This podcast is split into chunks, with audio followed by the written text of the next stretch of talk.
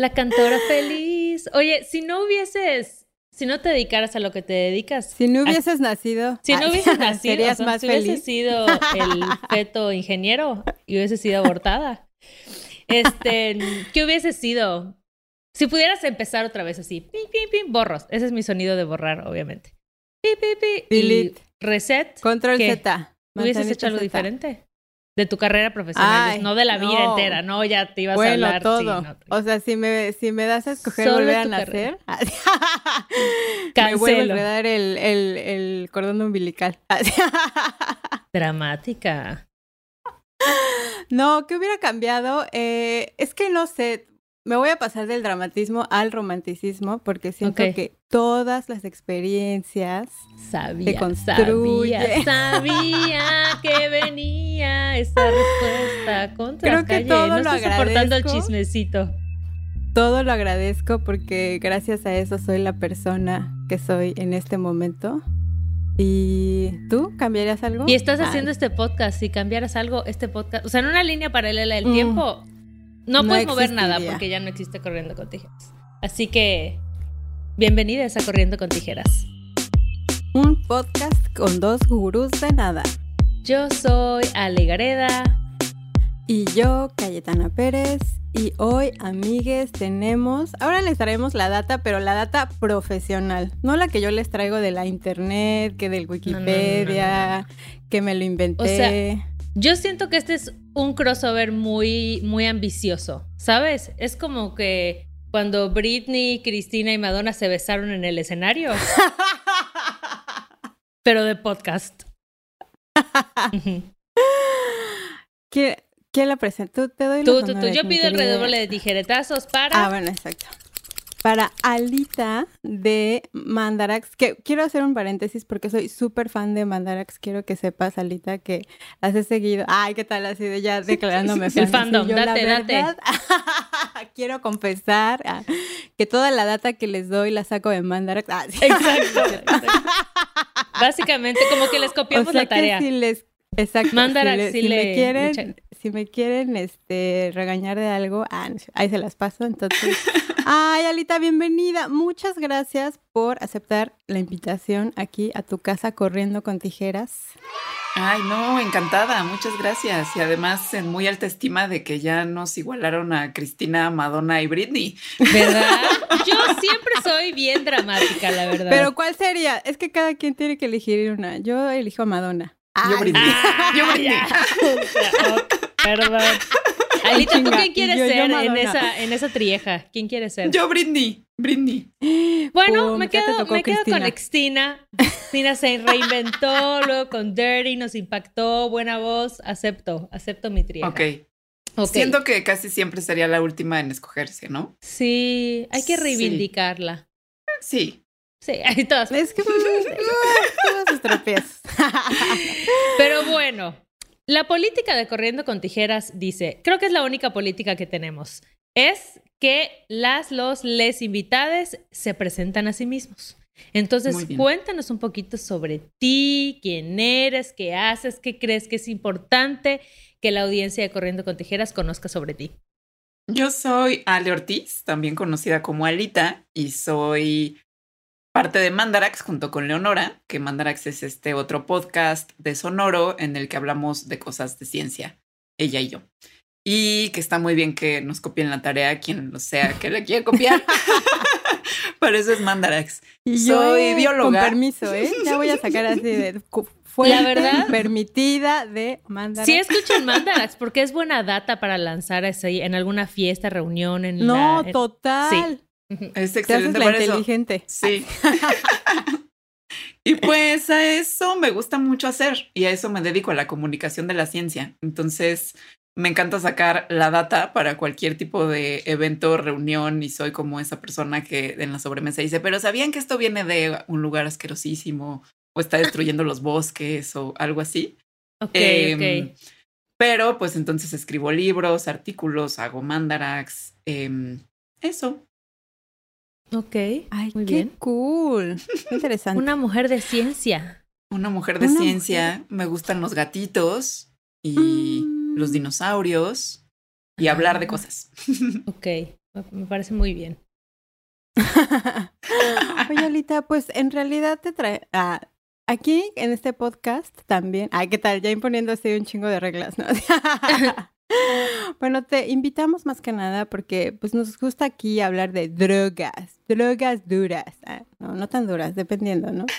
De psicodélicos. Y tenemos muchas dudas. ¿Qué pedo con la ciencia, con nuestro cerebro, con nuestro cuerpo? Y pues un poco para empezar, para arrancar sobre este tema, si les parece bien, me gustaría preguntarte, Alita, ¿cuál es la influencia de los alucinógenos o psicodélicos en, en, el cerebro, o sea, como en las redes neuronales, o sea, como qué hacen en nosotros que nos llama tanto la atención. Así ya, de lleno. No, ya. no, está increíble. Sí, directo. increíble.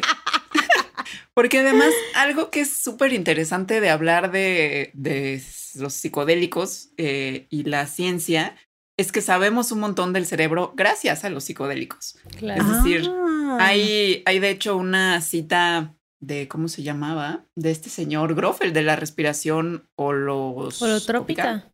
Holotrópica, sí, exactamente.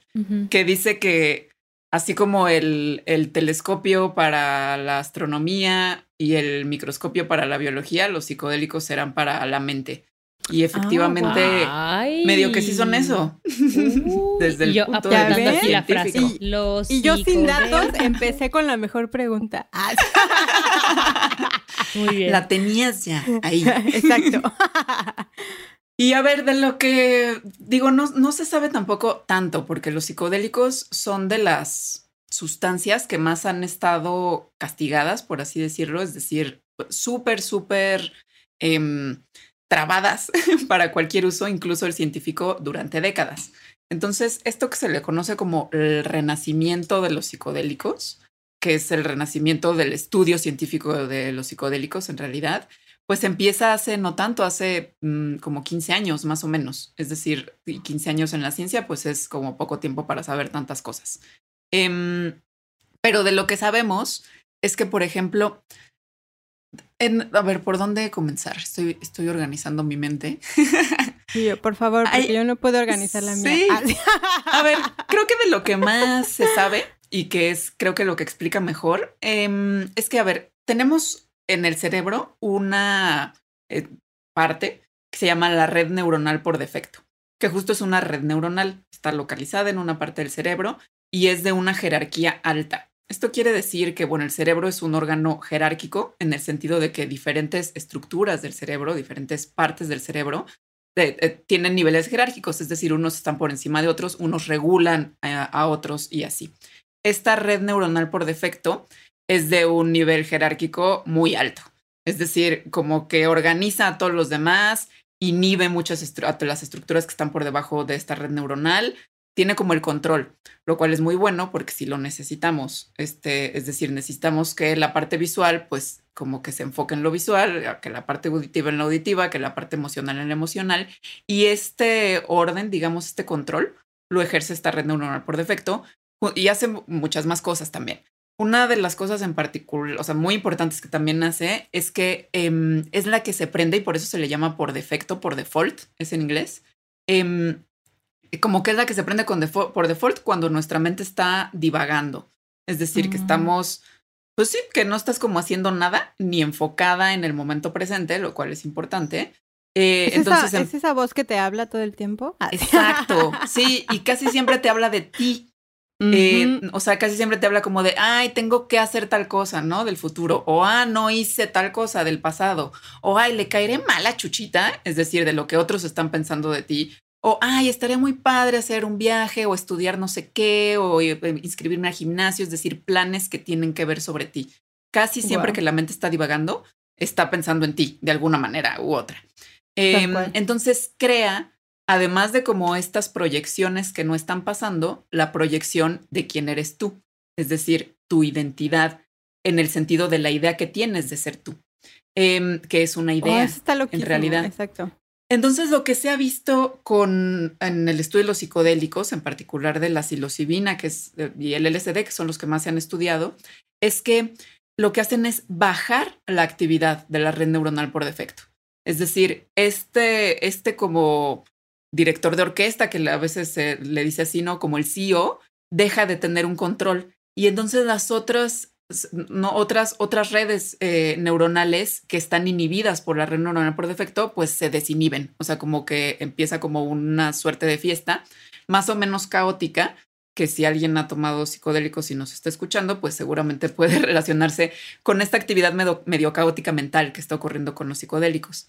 Entonces, eh, al disminuir esta, la actividad de la red neuronal por defecto, se empiezan a comunicar estas otras estructuras del cerebro que usualmente no se comunican entre sí. Digamos que el emocional con la visual, por ejemplo, lo cual es lo que provoca em, estos estados alterados de conciencia en donde entonces puedes ver una emoción, ¿no? O hay algo, ajá. Oler eh, un color, ¿no? Exactamente.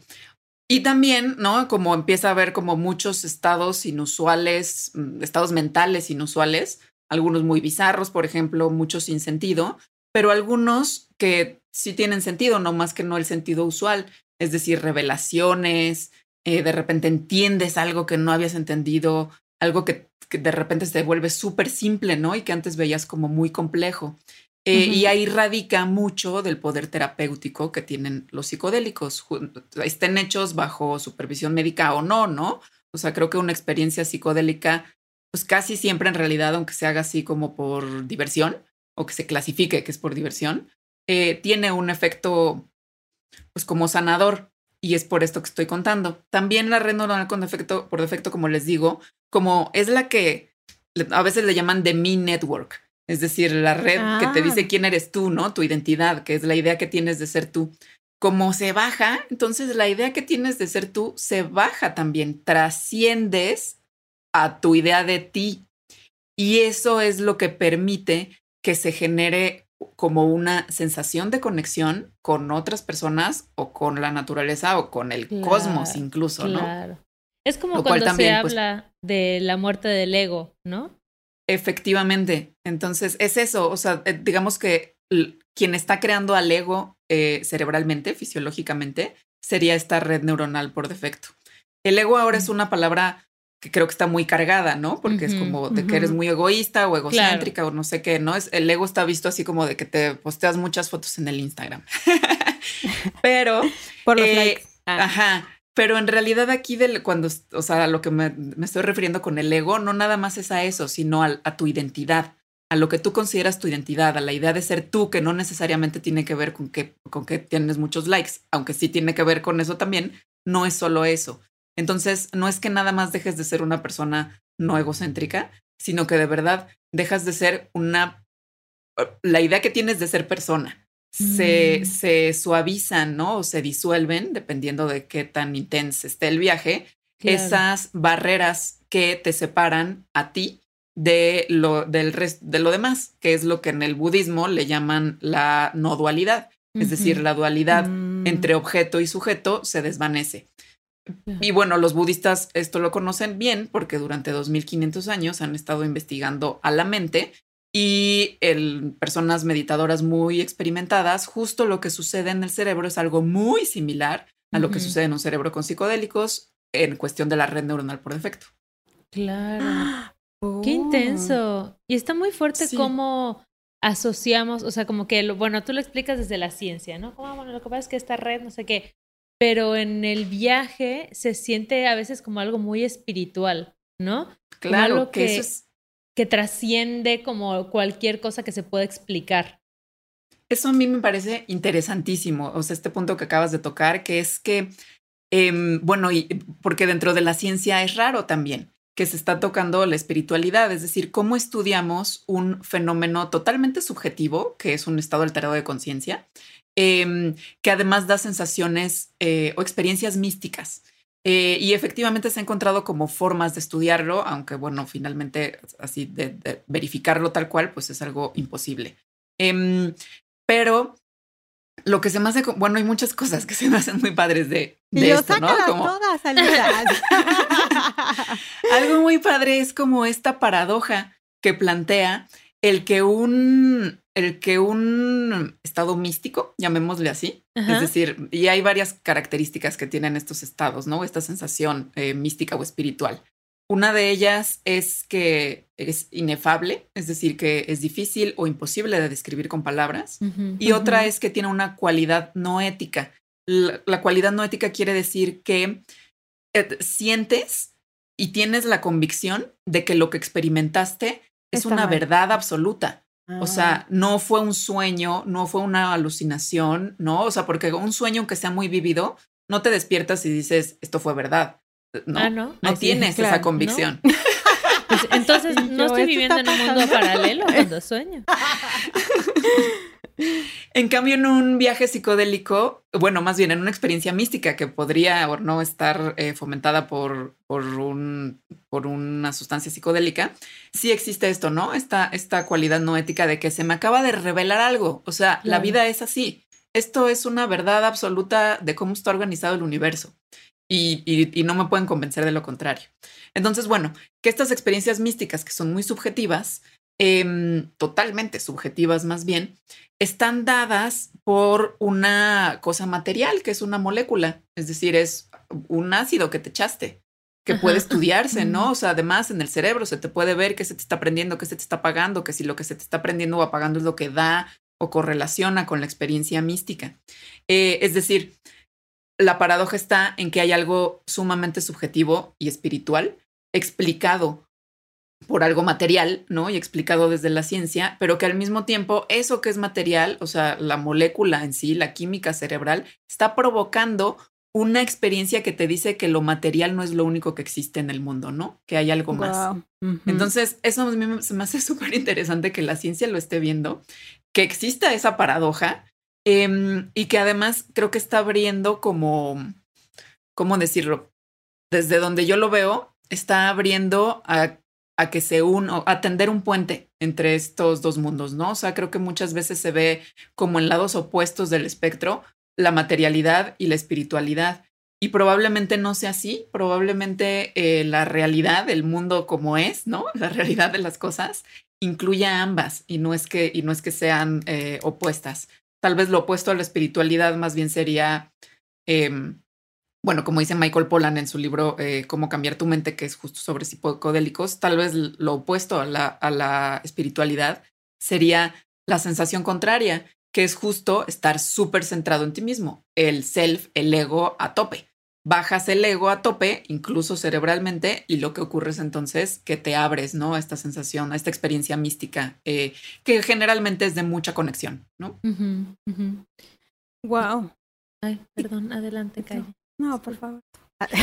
que, no, quiere decir que, o sea, está cañón que además em, podría parecer algo muy nuevo, ¿no? De alguna forma como de pronto se empiezan a, a apropiar estos rituales chamánicos o este uso de ciertas sustancias que han estado en muchas culturas desde hace muchísimo tiempo y que además em, forman parte como de la cosmovisión que estas culturas tienen sobre la naturaleza y el orden de la vida y lo que significa la salud y la medicina, ¿no? Entonces, me parece justo eso interesante, como que igual creo que hay un enfoque que, que combina todo a la vez, o sea, como lo espiritual con lo científico o con esta interpretación del mundo. Y siento que por eso igual ahorita mucha banda anda bien como clavada con los psicodélicos, buscando estas respuestas, ¿no? O buscando como este high espiritual de darle sentido a las cosas o de creer que hay pues esta conciencia colectiva, ¿no? Que está toda conectada, porque al final muchas experiencias en, estados alterados de conciencia coinciden en lo que ven, ¿no? Y algo que yo me he preguntado, que no sé si la ciencia tenga la respuesta, es como estos patrones que se repiten, ¿no? Ves los fractales, ves ciertas figuras y como que yo digo, son referentes que yo ya vi y entonces por eso los puedo como proyectar o es algo que está como en, en la textura de todas las cosas o incluso de las cosas que no puedo ver. ¿no? No sé si me Como el orden oculto del universo, ¿no? Algo Geometría así. sagrada. Oh. exactamente. Porque... Porque más casi siempre ves geometría sagrada, ¿no? Exactamente. Entonces, como que digo, no mames, ¿será que esto que estoy viendo es como si yo hago super zoom en una hoja y luego en la molécula y luego me voy más y, y todo está hecho de estas formas? Entonces, no sé si hay alguna explicación de por qué se repiten estos patrones? No sé, yo no tengo, no he, no he leído nunca ninguna. No he leído, yo también tengo esa duda. Y, y, la verdad es que ahora que la preguntas, nunca he encontrado una investigación sobre eso, ¿no? No sé si la haya. Este, Solo yo no la he leído.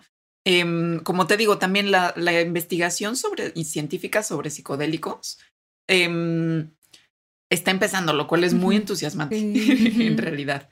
Y pues, digamos, el grueso de esta investigación es, bueno, por un lado, qué ocurre en el cerebro, o sea, qué está pasando que se están, que, que da los, los estados alterados de conciencia, y por otro, cuáles son los posibles em, usos terapéuticos que podrían tener los psicodélicos.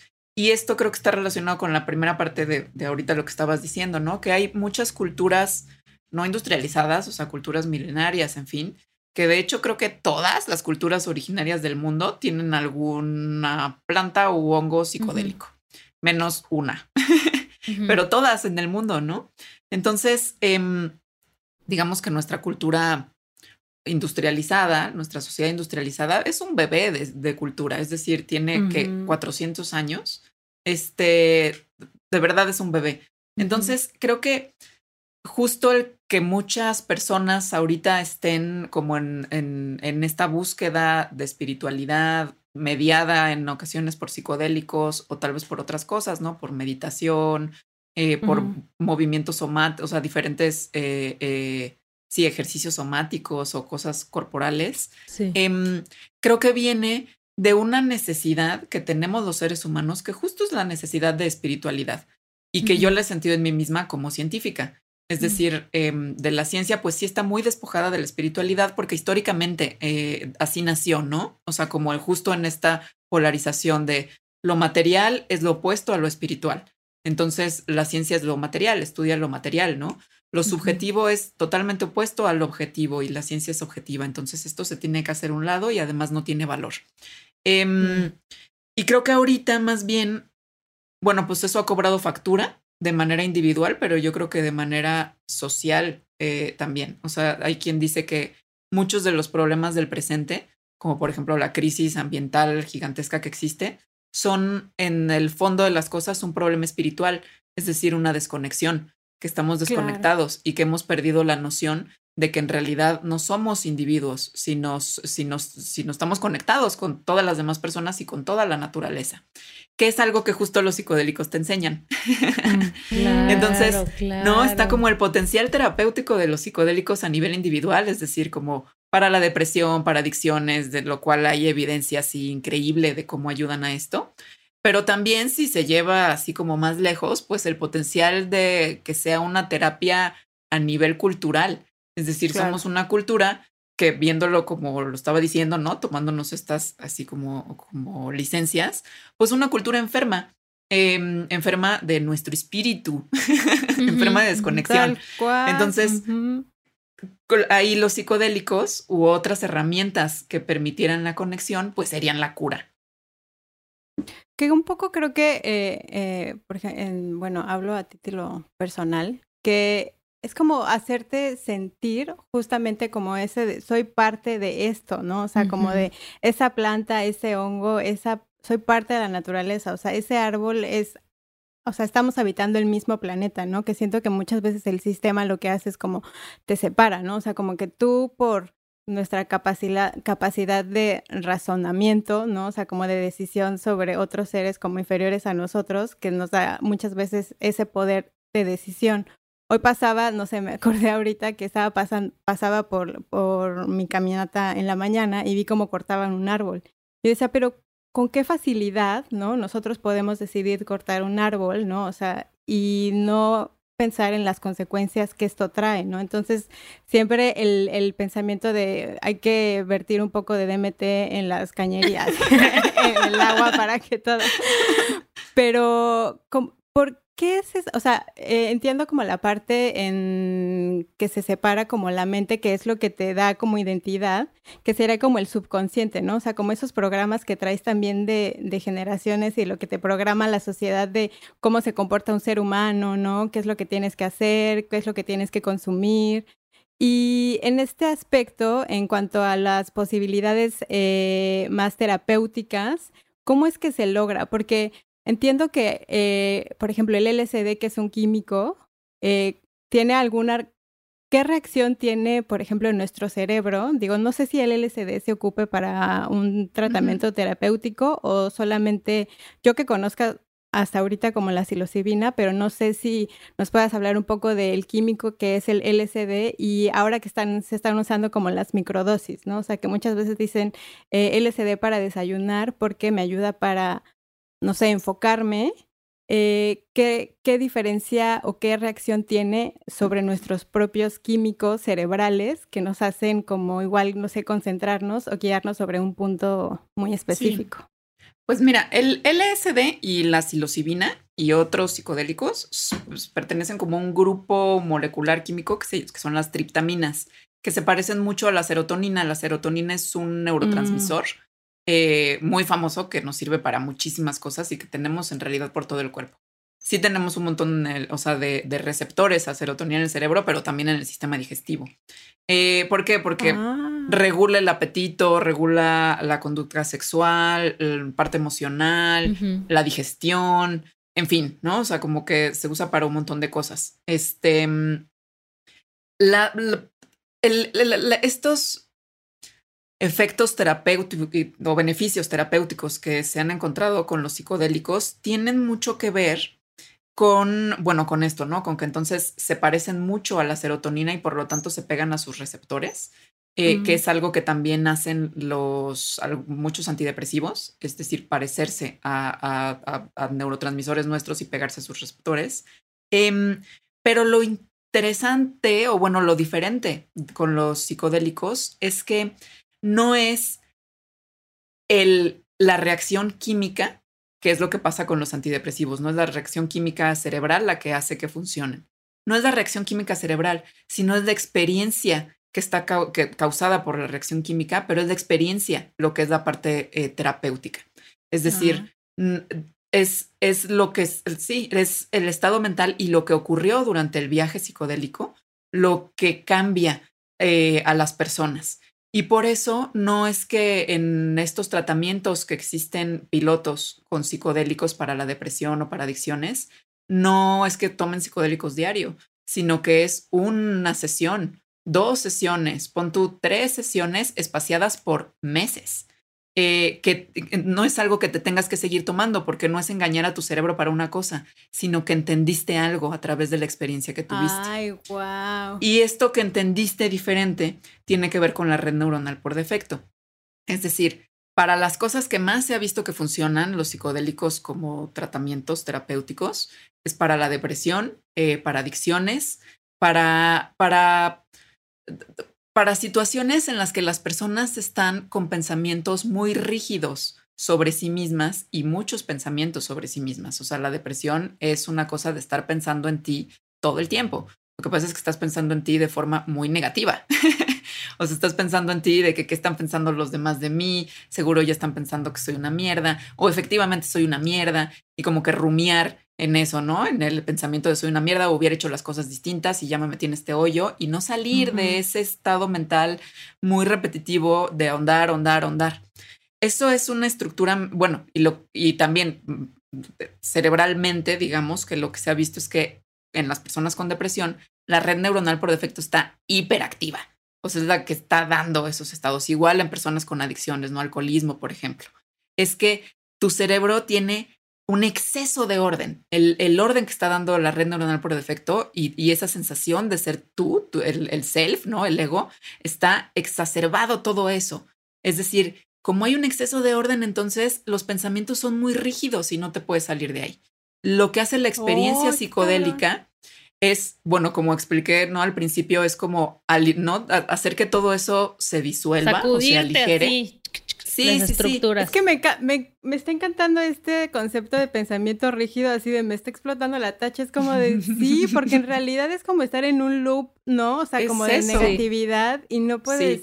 No puedes que bueno, estamos en esos loops mucho, aunque no tengamos depresión, ¿no? Claro. Eh, eh, que son útiles eh, en muchos momentos de la vida, es decir, la red neuronal por defecto por eso existe, porque evolutivamente esta sensación de ser tú, pues hace que quieras ligar y tener sexo y tener hijos, hace que quieras sobrevivir, ¿no? Ah. Hace que te quieras defender y eso pues hace que estés con vida. Claro. Nada más que llevado al extremo, pues se pone darks. Entonces, em, la experiencia psicodélica lo que hace es aligerar eso, aligerar la sensación de ser tú, abrirte, ¿no? Sí, sí abrirte, ¿no? Entonces, es a partir de esa experiencia que además pues, se correlaciona justo con esta cualidad no ética que les decía, como de que se te reveló una verdad muy absoluta, lo que hace que las personas cambien. Es decir, que digan, híjoles, ya no quiero tomar alcohol, ¿no? O sea, soy una alcohólica de hace 20 años, esto me cambió y de verdad ya no vuelven a tomar alcohol. Con la depresión, eh, lo que se ha visto es que también es eso. Es decir, cuando les hacen después las entrevistas de qué pasó, es como es que me di cuenta de esto muy importante y fue tan revelador y una experiencia tan significativa que de verdad cambio. Em, muchas veces también lo que, lo que indican como estas personas con depresión después de un tratamiento eh, eh, con psicodélicos es que también tuvieron la experiencia de, de cómo se siente sentir diferente de cómo se siente no estar pensando en ti todo el tiempo, Si no estuve tres horas no enfocada en mí misma y en todo lo que he hecho mal. Es decir, sé que hay esa posibilidad, ¿no? Como que le da a tu mente, a tu cerebro, la idea de que hay otra, de que, de que existe ser de otra forma. Y es esa experiencia entonces lo que es muy transformador y lo que da entonces el potencial terapéutico de los psicodélicos. Que no sé si era justo en el libro este de Michael Pollan que mencionabas, donde dice que en los estudios que se han hecho, creo que estaba en ese libro, que las personas que han vivido esas, experiencias reportan que han sido como, o sea, lo equiparon a como cuando nació su primer hijo, ¿no? O sea, como que es una experiencia lo ponen así como dentro de transformadora. sí, de las tres experiencias más importantes de su vida. Exacto. Es eh, una sesión de psicodélicos, ¿no? Exacto. Sí, lo equiparan así de, de, al nacimiento de hijos o a la muerte de padres. Eh, ah, exacto. Sí, sí, sí, recordaba que era por ahí. Oye, ¿y qué onda? Ahora vámonos al otro lado. Ah. ¿Qué No, pero ahora hablemos del mal trip, ¿no? Porque igual. Mal voyage. Ajá, exacto. ¿Qué, ahí qué está pasando con esa estructura? experiencia complicada o qué era Ajá, ya no le íbamos a decir mal trip. Experiencia retadora, porque siempre te enseña algo ahí. Exacto. Sí. Pues la experiencia retadora. por eso, por eso en el contexto como de mm, terapia, es decir, del contexto científico o médico, no es que te den así como toma tu ácido y tómatelo cuando quieras en tu casa tú solo, sino que estás eh, en acompañamiento, en acompañamiento de un terapeuta, que en realidad no es que te esté terapeando, es decir, no está hablando contigo, sino que solo está ahí em, acompañando, exacto. Y en los momentos del mal voyage o de la experiencia retadora, justo te da cierta ayuda que es, que es tan sencilla como darte la mano o solo recordarte que tú puedes trascender eso, ¿no? Es decir, que si viene algo así como que te da un miedo terrible, que es algo también muy común si alguien ha estado en un viaje psicodélico, que te diga, pues, em, no, o sea, como convive con ese miedo, o sea, habla con él, pregúntale eh, ¿qué, onda, ¿no? ¿no? Exactamente y, se trasciende. Este, entonces, pues de lo que he leído, de verdad que no hay así como efectos secundarios en los psicodélicos. O sea, de verdad que es como muy, muy emocionante eso, porque pues las otras alternativas que tenemos a este tipo de, de padecimientos como la depresión, sí tienen efectos secundarios cañones y además un tema como de que te vas, o sea, de que vas generando resistencia, eh, o sea, sí es una cosa que deja con pocas opciones a las personas eh, con depresión, ¿no? Es decir, hay mucha resistencia personal a este tipo de sustancias, porque efectivamente te dejan, o sea, muchas veces, o sea, ok, me quitó la depresión, pero también me quitó sentir de lo que sea, ¿no? Em, también me quitó las ganas de o sea, de disfrutar, en fin. Eh, en cambio, con los psicodélicos, pues no se ha visto que eso pase. Mm. Punto para los psicodélicos. Exacto. que al final, que ahorita que te escuchaba, pensaba, en realidad, pues la vida en general, ¿no? Es una experiencia retadora. Vivimos en el mal Continuamente, ¿no? O sea, como que... la vida es un mal voyage. Básicamente. ¿no? O sea, momentos de lucidez porque al final, pues, o sea, tiene en realidad, o sea, muchas culturas y le dicen que al final, pues, vivir es pues tiene sus complicaciones, ¿no? O sea, creo que es una idea muy romántica donde, ay, vives feliz y todo es color de rosa y así. Pues no, la vida en general tiene experiencias retadoras que, pues sí, dependiendo la persona y la personalidad y tiene ciertas herramientas, ¿no? Que puedes, que te ayudan a trascender esas situaciones, pero estamos como, siento que muy acostumbrados y que es algo que me gustaría preguntarte es, ¿Por qué crees que, digo, aparte de este tema como, pues sí, un poco yo creo que es más como de ignorancia, ¿no? Porque creo que venimos súper atrasados en el estudio y ahorita igual y se usarían los psicodélicos de otra forma, ¿no? Como esa forma de regular o de legalizar, que eh, yo estoy más a favor de, bueno, de ambas, ¿no? De que sean regular porque al final que puedas tener acceso a estas ciertas sustancias, pero que sepas de dónde proviene, ¿no? O sea, como cuánta cantidad y lo que mencionas de que sea en un proceso terapéutico con una persona que te acompaña y no te arriesgues ahí a meterte al, al desierto y ahí quedarte atorada en el, en el viaje retador. Pero ¿crees que en algún momento nos toque a nosotras en, esta, en nuestra vida, si eh, si vivimos varios años, que podamos ver estos tratamientos ya como en hospitales, o sea, sé que ahorita suceden, ¿no? Sobre todo en esta asociación en MAPS, pero ¿crees que esto se de una forma llegue a más personas o se haga como de una forma como más legal y más terapéutica en sí? ¿O crees que nos falta así todavía bastante camino? Yo creo que sí, o sea, de hecho me emociona mucho porque de verdad yo veo que sí, o sea, que sí va a llegar el momento y no en tantos años, o sea, sí en nuestra vida, si nos morimos de viejitas, este, que los psicodélicos sean, bueno, más bien, es algo que ya está ocurriendo, que los psicodélicos cada vez hay más apertura en la investigación a ellos, ¿no? O sea, cada vez se quitan estas restricciones tan fuertes que han existido desde hace décadas para abrirlos, sobre todo por estos potenciales terapéuticos. Y eso ha ocurrido pues justo por los datos, por la data que decían. Los datos lo que muestran es como cómo no vamos a darle apertura a esto si de verdad lo que estamos viendo es puro beneficio, ¿no? Este, es decir, en Estados Unidos hay una crisis de salud pública gigantesca de, de adicción a los opioides, por ejemplo. Em, también tienen una crisis de salud gigantesca de adicción en general a tomar pastas para cambiar tus estados emocionales. Eh, eso podría tener una vía de solución a través de los psicodélicos. Em, y lo saben, ¿no? Se está viendo. Entonces, yo creo que sí, o sea, yo tengo la esperanza, pero también no la esperanza así como ciega, sino por las cosas que veo de lo que está pasando que sí se está abriendo cada vez más y, algún día en México probablemente exista la regulación para que puedas hacer un viaje acompañado de un terapeuta ¿no? especializado en, psicodélicos. Otra cosa que quería decir antes de, pasar al otro es que en estos, en estos viajes retadores, algo que también ha hecho que hace complicado el estudiar mm, los viajes psicodélicos, eh, ¿no? A través de la ciencia y, sus potenciales terapéuticos, es que cuando tienes tú una terapia, de, o sea, una medicina, eh, lo que hacen es, ok, te doy la medicina, ¿no? Mido cuánto te estoy dando y luego mido qué fue lo que pasó en tu fisiología, ¿no? O sea, que se te, se te subió o se te bajó la presión, si se te quitó la gastritis o no se te quitó.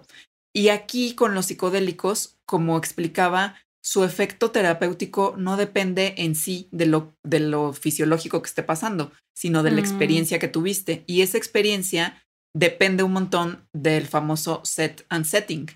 Entonces, es para la ciencia y como está construida la ciencia, pues en realidad sí es bien difícil medir cosas subjetivas, porque la ciencia está construida para ser objetiva. Entonces, em, pero eso también está muy interesante, ¿no? Cómo está como abriéndose la creatividad científica a cómo le haces para objetivamente ah, medir estas cosas que son muy, subjetivas. Pero eso se relaciona con el mal voyage en el sentido de que el, mal viaje también depende mucho del set and setting, ¿no? O sea, cómo te vaya en el viaje depende mucho de eso y por eso como que recalco que todos estos beneficios que se han visto se han hecho en ambientes muy controlados en cuanto al set and setting, o sea, con personas especializadas acompañando, ¿no? En, adentro de un hospital por si algo mal pasa. Em, en Estados Unidos hay terapeutas que no están dentro de hospitales y que también son medio underground porque no está permitido que se haga más que por ciertas personas que tienen los permisos, pero que igual son personas muy preparadas eh, eh, para acompañar en viajes de este estilo y saber qué hacer en caso de que te mega mal viajes o de que tengas de verdad alguna reacción física eh, negativa al psicodélico. Claro. Y que, y que también muchas veces en estas terapias dan como terapias de seguimiento, ¿no? O sea, como de cómo incluir en tu vida la experiencia que acabas de pasar, ¿no? O sea, como que a lo mejor si un trabajo posterior, ¿no? Que, que al final incluya así consumir y, y, tal vez como alguien que te ayude a incluir esa experiencia, porque, o por lo menos yo me quedo así como de, ay, ¿qué está pasando? Que, como dices, no logras entender el viaje, pero en algún sentido tiene un significado como en tu psique, ¿no? O sea, como que hay un clic ahí que requiere obviamente siento de igual un trabajo continuo, igual de terapia, ¿no? Y seguir haciendo como ciertas actividades que sabes que te van a ayudar a sumar esa experiencia.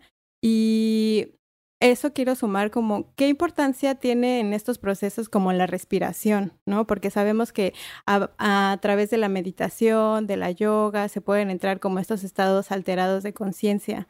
¿Qué, qué, ¿qué sentido, qué relación tiene la respiración en nuestra, sí, en nuestra mente, en nuestro cuerpo?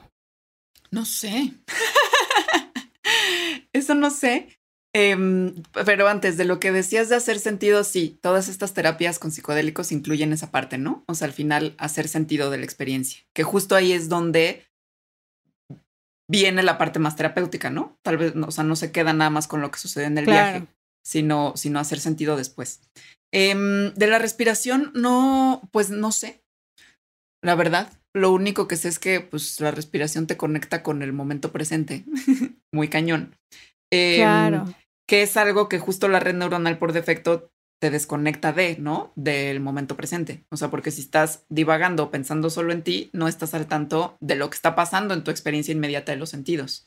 Entonces, mm. supongo que tal vez va por ahí. Que es un poco, eh, o por lo menos yo ahorita como lo pensaba y lo relacionabas, como la respiración es como que pierdes justo, ahorita que lo mencionaste, como pierdes la atención, ¿no? Y, y, que en, las mayorías de las en la mayoría de las meditaciones como pon atención en tu respiración, ¿no? O sea, como que es, no es el efecto de respirar, sino el cambiar el foco de atención. Sí, Tal vez de conectarte con el momento presente, porque en realidad esas dos formas de atención, o sea, la atención, digamos, como, o más bien la mente divagando, y pensando en proyecciones al pasado, al futuro, pensando sobre ti misma, es eh, tal cual contraria, o sea, es, es, es incompatible con estar con la atención en el momento presente. Sea, eso es un hecho, eso se sabe científicamente. No puedes tener la mente en esas dos cosas al mismo tiempo.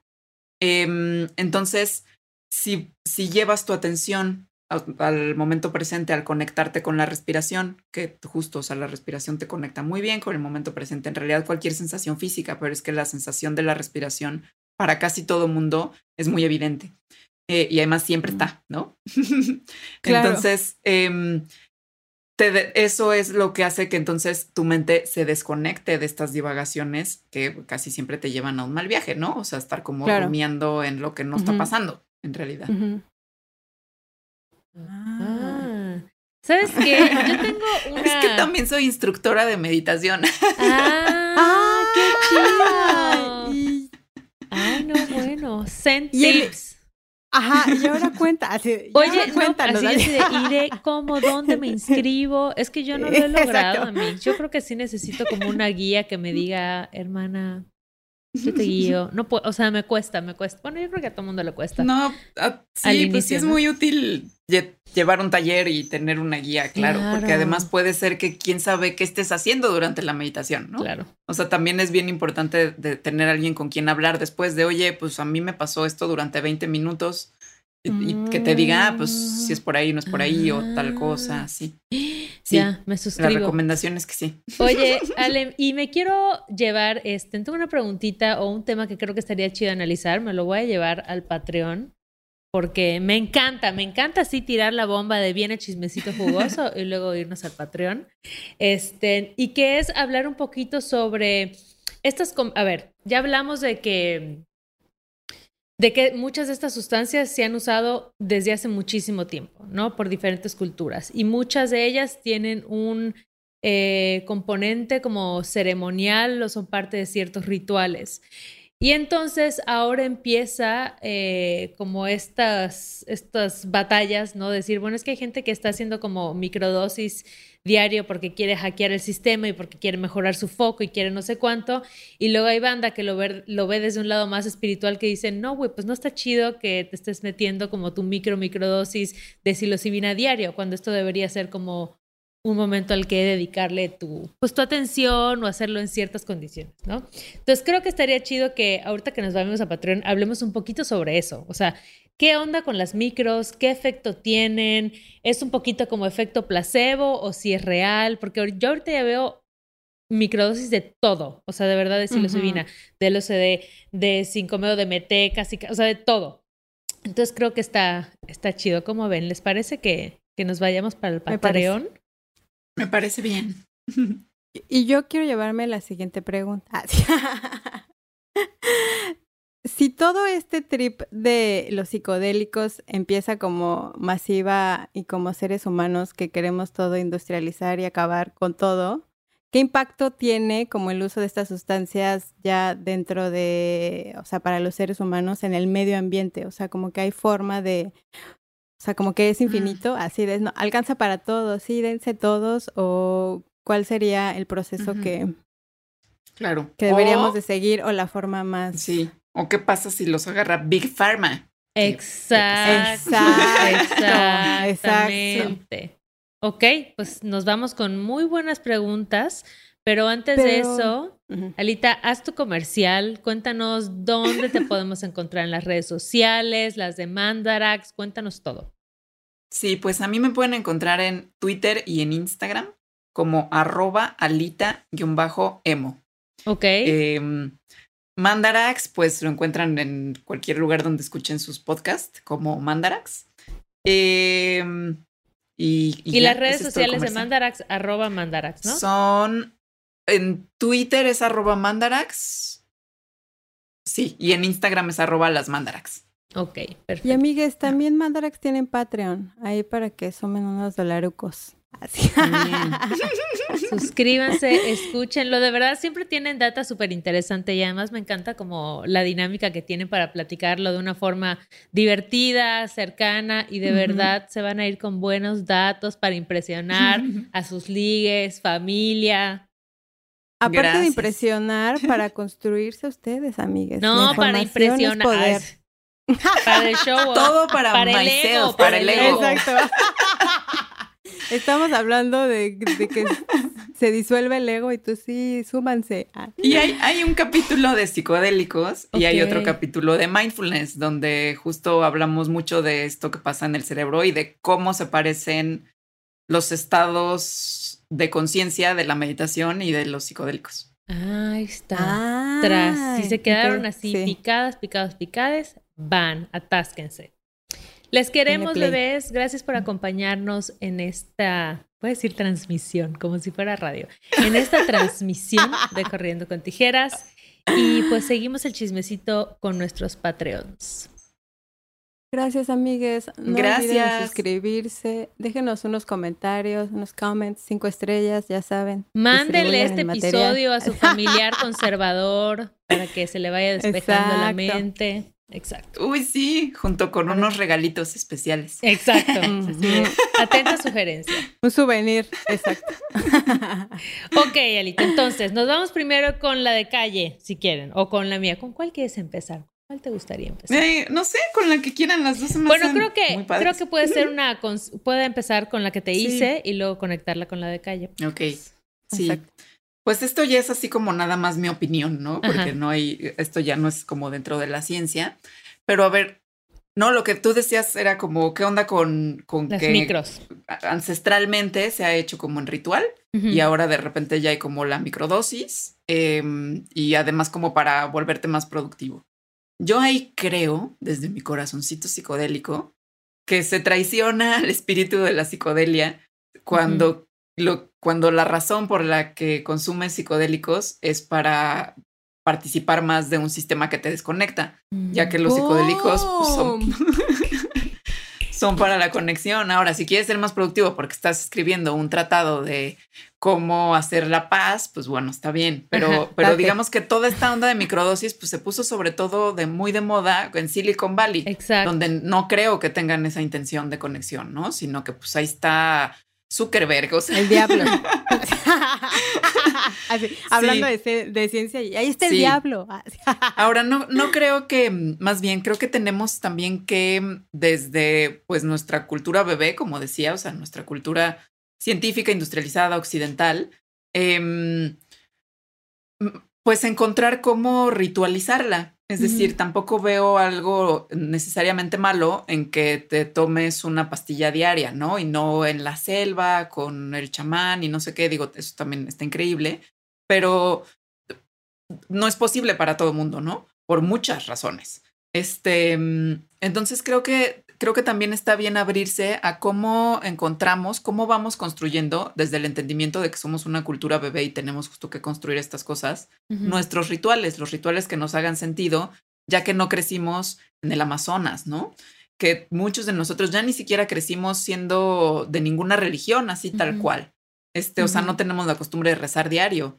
Entonces, ¿cómo lo hacemos en un contexto que para mucha gente como yo está desacralizado en ese sentido? Eh, para irlo, para empezarle a encantar otra vez al mundo, ¿no? Para dar, otorgarle otra vez estas cualidades, que es a través entonces de los rituales que nos vayamos inventando, como todos los rituales se han inventado, y que, y que sean mm, que, sean compatibles con nuestra vida actual, ¿no? Con nuestra vida en la que tenemos Facebook y tenemos trabajos y nos subimos al metro y, en fin. Em, de la ciencia de las microdosis, eh, no, no, hay, no hay evidencia de que funcionen. Es decir, evidencia así como, como es decir, hay, hay, hay investigaciones en los que le preguntan a la gente cómo se siente eh, después de, de, tomar microdosis durante cierto tiempo. Y ahí sí hay mucha evidencia, pero este tipo de evidencia pues no es empírica, ¿no? Justo es evidencia anecdótica de que funcionan para un montón de cosas, para todo lo que dicen los comerciales del Instagram. pero evidencia empírica es decir, que ya se haya medido de una manera objetiva y no nada más preguntándole a la gente cómo se siente. De eso yo no he visto que haya. Eh, que, que no haya no quiere decir que, que, o sea, que no haya evidencia hasta ahora, no quiere decir que no la vaya a ver. Es decir, no quiere decir que efectivamente no estén funcionando. Claro. Eh, quiere decir que, sobre todo por lo que yo he visto, que más bien no se ha podido medir muy bien. Em, para medir algo así científicamente y verificarlo y objetivamente y tal, pues justo lo que, lo que se hace usualmente es le quitas todas las variables extras que hay. Y en un contexto de microdosis con psicodélicos está bien difícil quitarle todas las variables extras porque tienes tu vida normal. Claro. Em, además, no son personas que, que, estén como en, o sea, muchas de estas personas no es que tengan depresión clínica, ¿no? Sino que son personas pues, que tienen sus ups and downs y que por lo tanto medir el efecto eh, aislado de la microdosis es difícil. Entonces, mucho de lo que no existe evidencia es porque pues todavía no se encuentra la manera de cómo hacerle para hacer un protocolo científico en el que lo midamos exactamente bien. Ahora, habiendo dicho esto, muy probablemente también se deba eh, al efecto placebo, el cual mm. todos los medicamentos lo tienen una visita a cualquier doctor tiene efecto placebo. Mm. Entonces tampoco tendría que verse como que el efecto placebo es algo que demerita a cualquier tratamiento, porque todos lo tienen y a todos les añade. Entonces, bueno, más bien falta mucha investigación para conocer bien exactamente qué está ocurriendo con las microdosis. Ok, perfecto. O sea, que ni se emocionen. Ah. Sí, ¿no? Es que, bueno, yo creo que hagan daño. Si se van a, si se van a meter a la alberca, ya. Justo les iba a decir, o sea, yo he escuchado gente... Nada de nada más meto los pesitos. Gente que dice que probó micro de silo, de psilocibina, y no les cayó chido. O sea, que decían, no manches, me estaba volviendo así como que súper, no sé, como paranoico o estresado, pensamientos intrusivos. Entonces, como tú dices, puede que sea por eso o puede que no. Tal vez coincidió, tal vez tienes ahí un nerviosismo de lo que estás haciendo y entonces esos factores te hacen Tal vez es el gemelo malo del efecto placebo, que es el efecto nocebo. Exacto, exacto. así yo tomo la homeopatía, la verdad. Ah, Pues sí. Las flores de Bach. Exacto, con intención, o sea, porque muchas veces, o sea, sé Los que chochos. unas los chochos, ¿no? Me van a quitar un dolorcito, pero no me lo van a quitar inmediatamente, ¿no? O sea, como que siento que yo estoy programada que me tomo homeopatía, pero más bien con la intención de igual, esto me va a funcionar para, ¿no? O sea, porque siento que ella le pongo la energía y yo misma me programa. A veces Aunque en realidad... a veces no me funciona. Aunque en realidad eso que estás diciendo que haces con la homeopatía, lo hacemos todas las personas con cualquier pastilla, ya sea de homeopatía o una aspirina Ah. o, para la presión. Es decir, siempre hay, aunque no sea consciente, una expectativa de que la medicina que te estás tomando es una medicina y que te va a ayudar. Y justo eso es el efecto placebo. Bueno, em, las, las consecuencias que tiene eso en tu salud es lo que es el efecto placebo. Mm.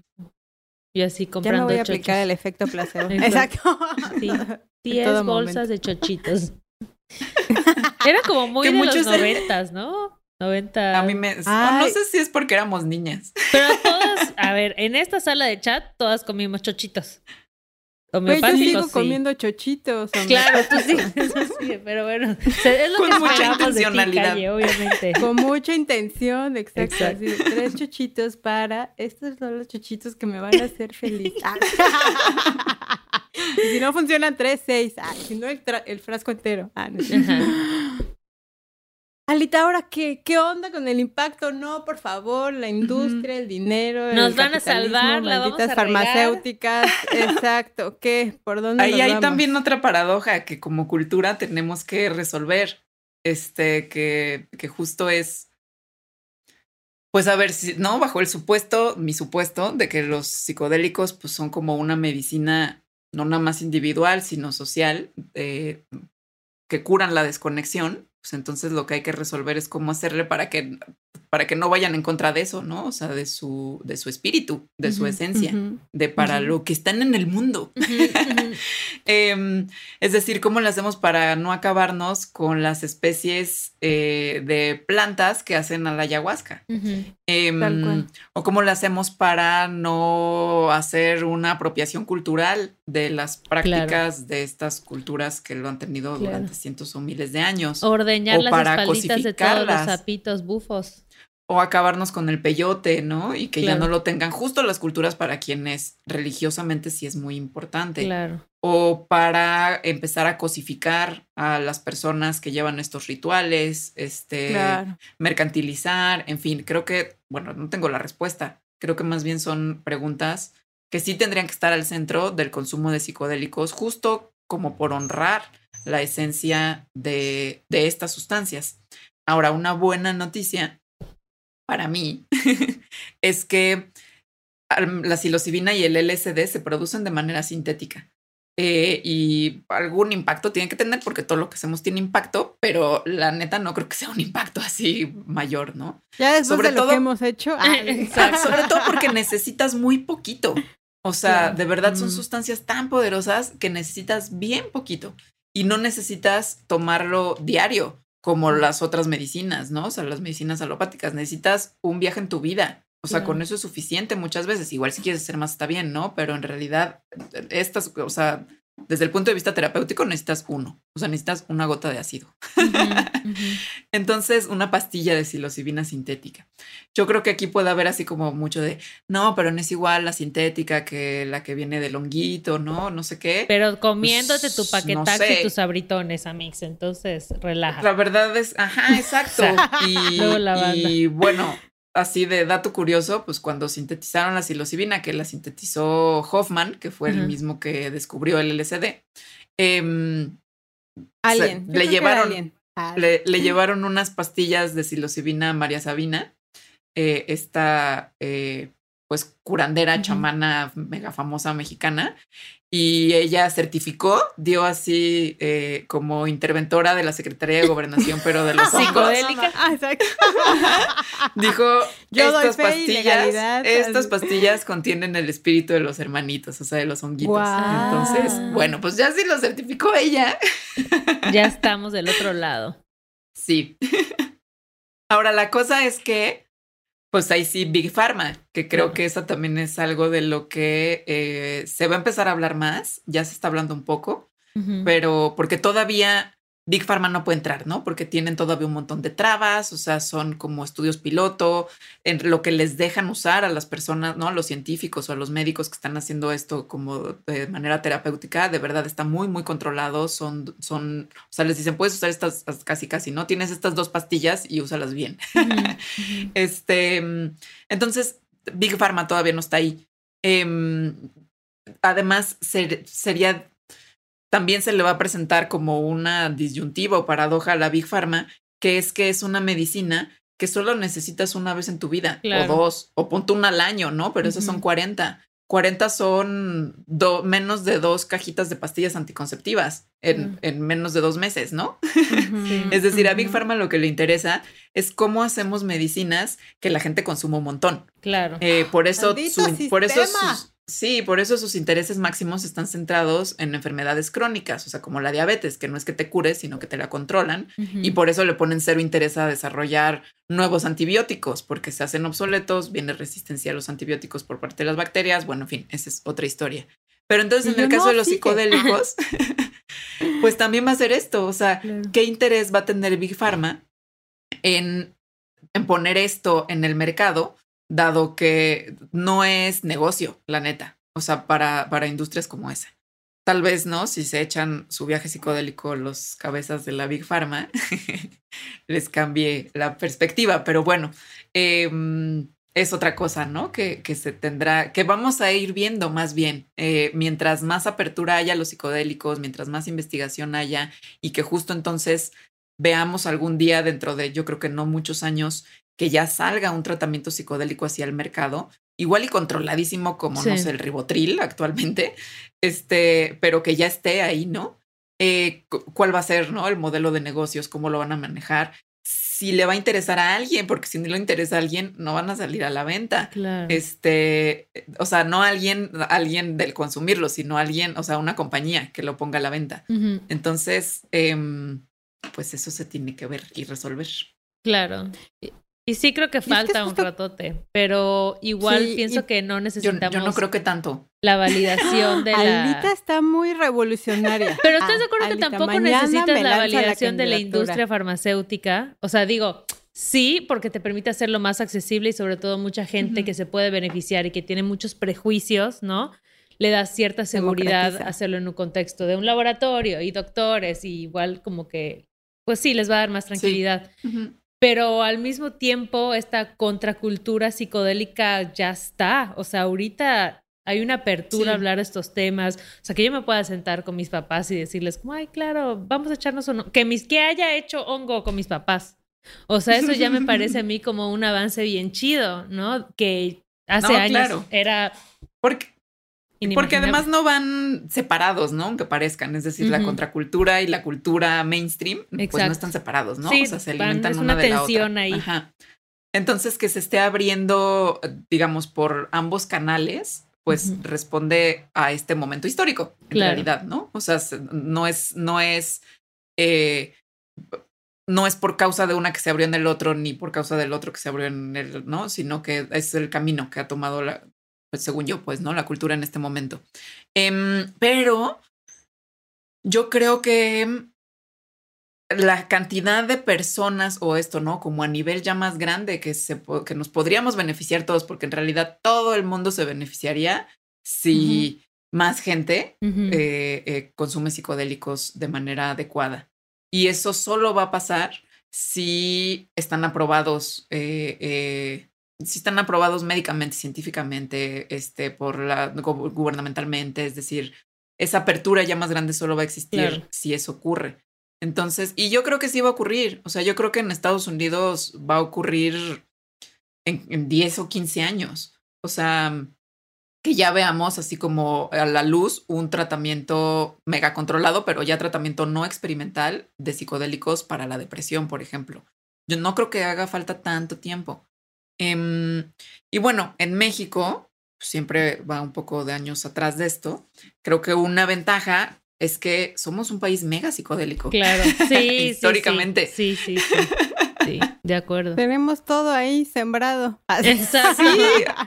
Ni siquiera sembrado, aquí, aquí nacieron solitos. Claro. O sea, el peyote, los hongos, o sea, de verdad somos un país muy mágico, México mágico en ese aspecto. Sí, sí, sí. Em, y entonces, qué bueno que no estén aprobados así tal cual, que existan estas investigaciones, que haya, que en los medios estén, ¿no? Sí le da validez este, para muchas personas. Eh, sí es importante para mucha gente que exista esto y que les dé confianza y que vean, ah, bueno, ya se hicieron estudios, ta, ta, ta. Em, así que, pues aunque no sea legal, pues creo que como, como tú toca ya, que, que igual sí se, sí se está abriendo más, ¿no? El renacimiento de los psicodélicos sí está ocurriendo. y lo estamos viviendo, ah. hermanas. Sí, sí está muy chido. La neta, sí. Sí. Sí, porque además algo que ya no platiqué en la parte de no Patreons, de otras investigaciones como e, lo que pasa es que no se les llama terapéuticas porque cuando es a nivel digamos de tu conducta social o cuando no tienes un, un padecimiento así tal cual pues no es que no le dicen terapia, pero es a lo que me refiero cuando digo que es una terapia como social. Pero hay investigaciones en donde se ve que la gente que, o sea, que después de un viaje con psicodélicos, cambia la personalidad de los adultos, que es algo muy difícil. O sea, la personalidad, así como medida en rasgos psicológicos, en un adulto es muy difícil que cambie. Con los psicodélicos cambia y cambia sobre todo en un aspecto que es el de apertura. Y el de apertura incluye varias cosas, incluye como la apertura a nuevas experiencias, tolerancia a opiniones distintas, a puntos de vista diferentes que el tuyo, eh, creatividad, em, viene con una acompañado de una sensación también de mayor bienestar en la vida. Eh, y hay otras investigaciones igual que así de gente que ha consumido una vez o no, o sea, no así como consumidores asiduos, sino de verdad un viaje de psicodélicos, eh, cambian sus perspectivas políticas su se vuelven más progres. Órale. Ya ves, hay que cargar con el frasquito. Sí, cambia también su, su preocupación por el medio ambiente. Es decir, se van, se, claro, porque si lo que se está viviendo es una experiencia de conexión en la que se te revela una verdad del cosmos, de que tú eres naturaleza, obviamente va a incrementar tu preocupación por la naturaleza a partir de eso. Entonces, eso no está como dentro del tratamiento porque son personas, como les digo, que no es que tengan ningún padecimiento, o sea, depresión, de, alcoholismo, no sé, ninguna adicción, trastorno alimenticio, etcétera. Pero que pertenecen a una sociedad enferma. Claro. En ese sentido, todos estamos enfermitos de nuestros sentimientos y nos ayudaría unos psicodélicos. Sí, programados a que al final como somos no somos suficientes, ¿no? O sea, como que porque te falta cierto producto o pertenecer a cierta religión o a cierto partido, cada quien. Pero está bueno igual como esta parte de tener posibilidades, ¿no? Y saber que existe y que saber que puedes pensar y sentirte diferente y que puedas salir de este loop y de este... Eh, ¿Cómo, ¿Cómo mencionabas que era el pensamiento rígido? Sí, sí. Ay, me identifiqué mucho. Tengo un pensamiento rígido Todos tenemos. Padezco, Todos hermana, tenemos. padezco pensamiento rígido. Todos tenemos. Hola, soy Cayetana y padezco de pensamiento rígido. no sé cómo salir de ahí. Ay, Alita, pues muchas gracias. La verdad es que es súper interesante toda la información, toda la data. La verdad es que aclaraste muchas de nuestras, de nuestras dudas. A mí sobre todo justo me, me encanta escuchar como temas de la mente y de claro, las neuronas y las sustancias, ¿sí? porque me, me siento me siento inteligente escuchándote. conozco un poco más. Escuchándote hablar. Exacto. Qué chido, muchas gracias. Ya me la pasé increíble. Eh, me encantó hablar con ustedes y hablar de este tema, medicina para la humanidad. Así me encanta. Ay, qué chido. Muchas, muchas gracias por acompañarnos. Gracias a ustedes y pues a sus Patreons. Sí, este episodio yo creo que vamos a hacer un, bonus, porque hay muy buena data después del corte. ¿eh? Ok. ¿Quién sabe, amigues? en una de esas lo regalamos. Ajá, si les tocó esta data es porque era Bobo Bonus. Exacto. si no eres Patreon, esta información te puedes perder, amigue. Así que, por favor, inscríbete. otra vez pidiéndolo, por favor. Jugosas recompensas. Por favor, inscríbanse a nuestro Patreon. No, muchas gracias a los, a los que ya nos apoyan y a los que nos siguen escuchando. Eh, les mandamos un beso, abrazo, amigues disuelvan el ego. Ah, todos somos uno, abracen un árbol. Vibren alto. animalitos. Eh, el medio ambiente, por favor, amigues, acuérdense que siempre hay opciones sustentables para todo. Entonces, siempre antes de tomar una decisión, tres respiraciones les harán tomar la mejor. Les mandamos muchos besos. Gracias, Alita. Escuchen Mandarax. Soy fan, ultra fan. Gracias a ustedes. Adiós. Chao.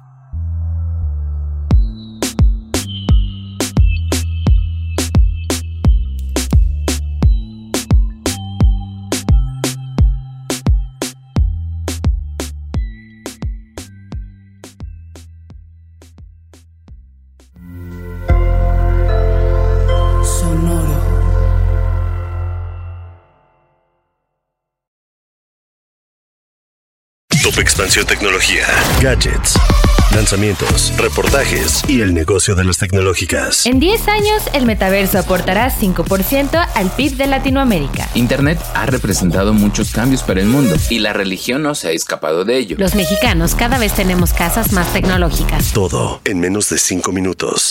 Top Expansión Tecnología. Xbox tiene una nueva multa. Adam Mosseri, director de Instagram. Top Expansión Tecnología. De lunes a viernes, a partir de las 6 de la mañana. It's time for today's Lucky Land horoscope with Victoria Cash. Life's gotten mundane, so shake up the daily routine and be adventurous with a trip to Lucky Land. You know what they say. Your chance to win starts with a spin. So go to LuckyLandSlots.com to play over 100 social casino-style games for free for your chance to redeem some serious prizes. Get lucky today at LuckyLandSlots.com. Available to players in the U.S., excluding Washington and Michigan. No purchase necessary. VGW Group. Void or prohibited by law. 18 plus. Terms and conditions apply.